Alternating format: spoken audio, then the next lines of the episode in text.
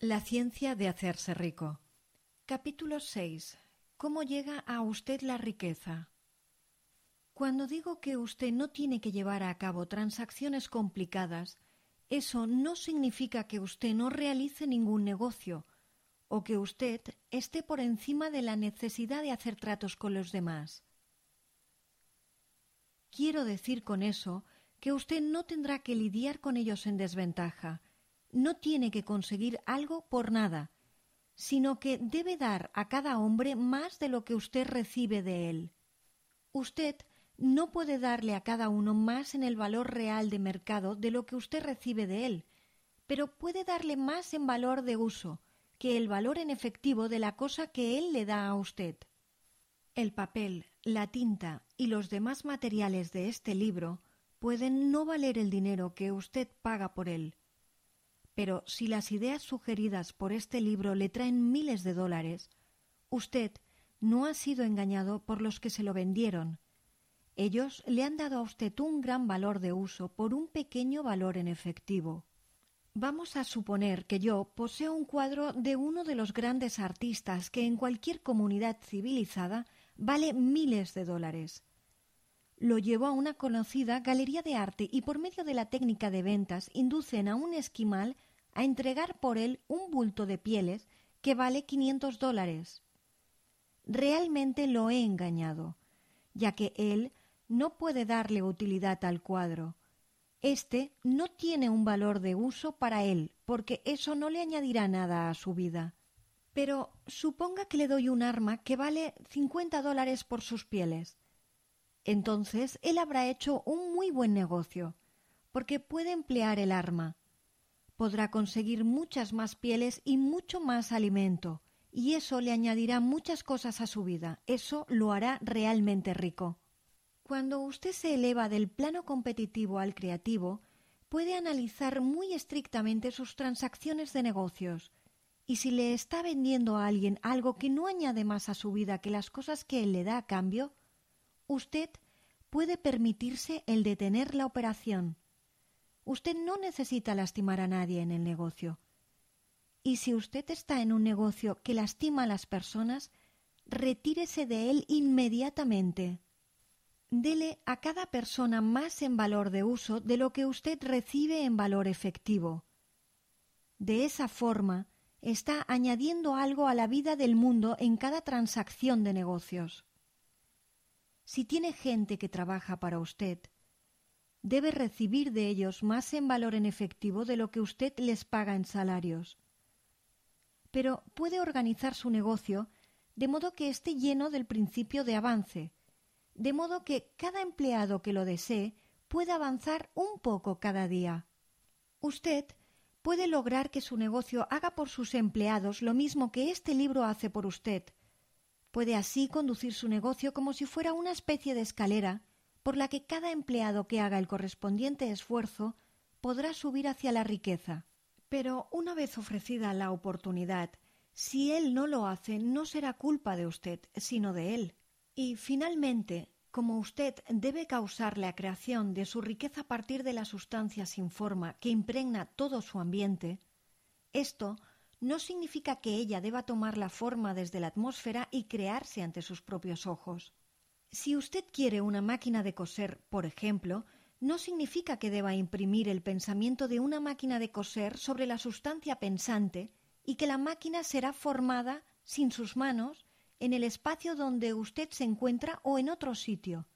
Pero si usted quiere una máquina de coser, sostenga la imagen mental de ella con la más positiva certeza de que ya está en camino hacia usted. Después de haber formado el pensamiento, tenga la fe absoluta e indudable de que la máquina de coser vendrá. No piense en ella o no hable sobre ella sino para expresar su seguridad de que va a llegar. Considérala ya como algo suyo. Ella le llegará por el poder de la inteligencia suprema que actúa sobre las mentes de los hombres. Si usted vive en Maine, puede ser que alguien vendrá desde Texas o Japón para realizar una transacción que resultará en que usted adquiera lo que quiere. Si es así, todo este asunto traerá ventajas tanto para ese viajero como para usted. No olvide ni un momento que la sustancia pensante está a través de todo, en todo, comunicándose con todo y puede influir en todo. El deseo de la sustancia pensante de una vida más plena y mejor ha causado la creación de todas las máquinas de coser que ya han sido hechas. Y puede causar la creación de millones más y continuarán cada vez que los hombres pongan en movimiento mediante deseo y fe y actúen de un cierto modo. Usted puede tener una máquina de coser en su casa, y también puede tener cualquier otra cosa o cosas que usted quiera y que usted quiera usar para el avance de su propia vida y la vida de otros. Usted no debe vacilar en pedir con largueza. Es el placer del Padre darles el reino, dijo Jesús. La sustancia original quiere vivir todo lo que sea posible en usted y quiere que usted tenga todo lo que pueda usar y quiera usar para tener una vida de lo más abundante. Si usted fija en su mente el hecho de que el deseo que usted tiene por la posesión de riquezas es uno con el deseo de la omnipotencia para una más completa expresión, su fe se hará invencible. Una vez vi a un niño sentado ante un piano, intentando en vano conseguir la armonía en sus teclas, y vi que él estaba afligido y molesto por su incapacidad de tocar verdadera música. Le pregunté la causa de su disgusto, y me contestó Puedo sentir la música en mí, pero no puedo hacer que mis manos vayan bien. La música que había en él era el impulso de la sustancia original que contenía todas las posibilidades de toda vida. Todo lo que hay de música buscaba la expresión a través del niño. Dios, la sustancia única, intenta vivir, hacer y disfrutar de las cosas a través de la humanidad.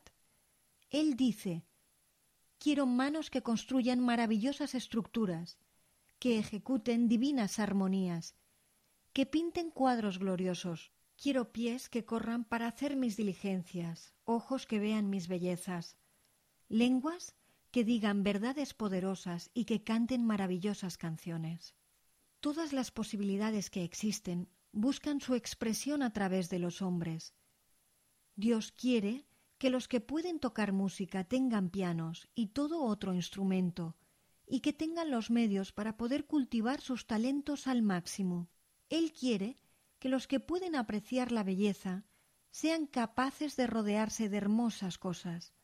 Él quiere que los que pueden distinguir la verdad puedan tener la oportunidad de viajar y observar.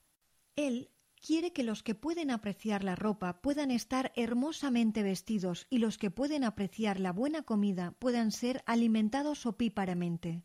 Él quiere todas estas cosas porque es Él quien disfruta y las aprecia. Es Dios quien quiere tocar y cantar, disfrutar de la belleza y proclamar la verdad y vestir ropa fina, y comer suculentas comidas.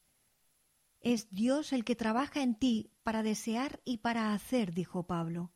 El deseo que usted tiene de riqueza es el infinito, buscando expresarse a sí mismo a través de usted, tal como él procuraba encontrar la expresión en el niño del piano. De modo que usted no debe vacilar en pedir con largueza.